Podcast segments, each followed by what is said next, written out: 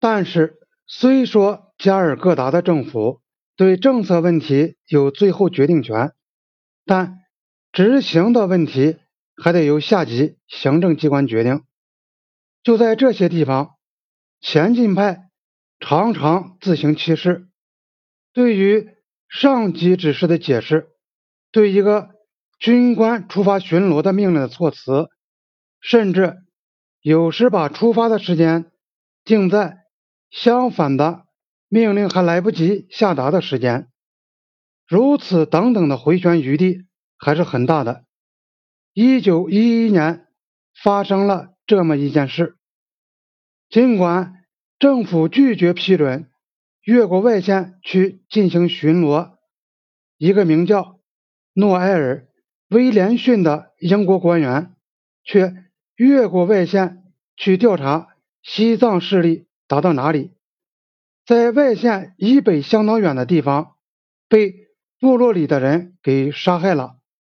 虽然威廉逊违令到达了他被杀害的那个地方，但英国对部落不能不予惩处。于是伦敦授权出征，但出征的目的不是单纯为了惩罚。四川的一家中国报纸。在谈到英国这一次和另外几次远征时，说英国假装他们是在对野蛮人杀害英国人进行报复，但该报怀疑这是否是挑起纠纷的一种借口。该报的这种怀疑是颇有见地的，还命令说要尽量对那个地区。进行探索和测量，以便为确定印度和中国的适当边界提供必不可少的知识，使中国离开我们现在管辖地区越远越好。哈定勋爵向伦敦解释为什么要改变边境政策时说，在过去几个月中，中国扩张政策。有进一步的发展，不能置之不理。他列举了中国在部落地区的动向。他接着说，这些情况已迫使政府重新采取他的前任的建议，即应该做出努力，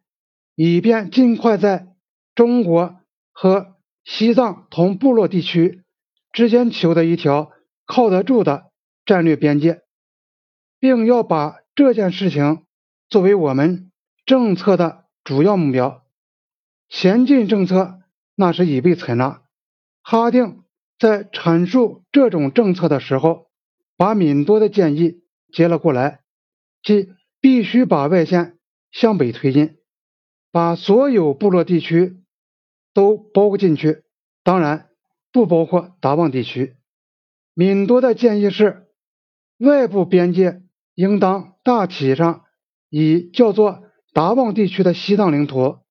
这一楔形部分，楔形部分一直伸到乌达古里以北的英国边界处，这个东面为起点，沿东北方向到达北纬二十九度、东经九十四度处，然后沿着北纬二十九度到东经。九十六度处而行，再往东南到茶余河，到尽可能在东面，并尽可能靠近茶余的地方，穿过茶余河谷，到达茶余河同伊洛瓦底江的分水岭处。他认为没有必要标定外线，内线是用以标志。英国行政管辖的界限的，可以不受影响。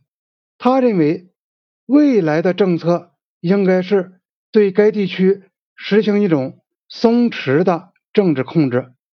目标是以最小限度的干涉，保护部落居民免于受到无端的侵略和防止他们侵犯我们自己的或中国的领土。等英国所满意的新边界定下来以后，英国应该把它的走向正式通知中国。一九一一和一九一二年间，除了那次为报复威廉逊遇害的讨伐外，还进行了好几次出征，都进入了部落地区。一九一一年九月，印度陆军参谋部准备了一份给随军测量人员的备忘录，指导他们如何寻找一条战略边界。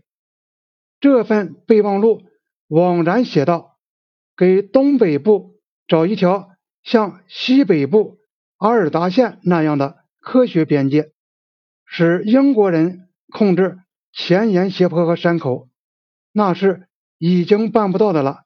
因为中国人已经有效地占领了雅鲁藏布江河谷，并在好几条流入阿萨姆的河源处立住了脚。”备忘录要测量人员，突出地考虑到军事方面的问题，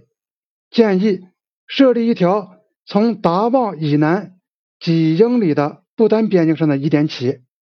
沿着山峰向东行的边界。这个建议是要兼并达旺地区以南的部分，但把达旺留给西藏。但是几个月后，军人们改变了主意。建议动一次更为彻底的手术，去纠正东北的那一段边界，使之有利于英国。参谋总长警告说，中国将能通过达旺地区的危险楔形地带来施加压力或影响。他的结论是，纠正这段边界是刻不容缓的。他提出一条理想的界限。不仅把达旺，而且把达旺地区北面属于西藏的一大块土地，包括另一个西藏行政中心措那宗，都划归给印度政府，并没有全部接受这位参谋总长的前进主张，但是两年后却采纳了他要把达旺划入印度境内的建议。从一九一一年起，印度政府就在东北边界处心积虑地向前推进，其目的不仅是把部落地区置于松弛的政治控制之下，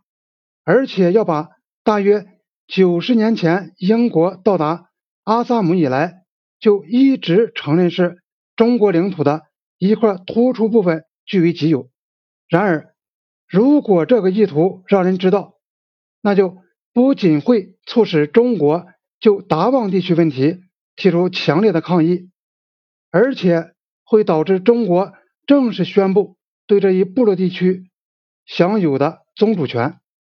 而在此以前，中国只不过在地图上标明他们的主张而已，那还会使伦敦政府遭到指责，说他是蓄意破坏。印度法案的规定，根据该规定，在边境以外采取军事行动，必须事先得到议会的批准。因此，政府不仅是对进入部落地区和更远的进入西藏的出征讳莫如深，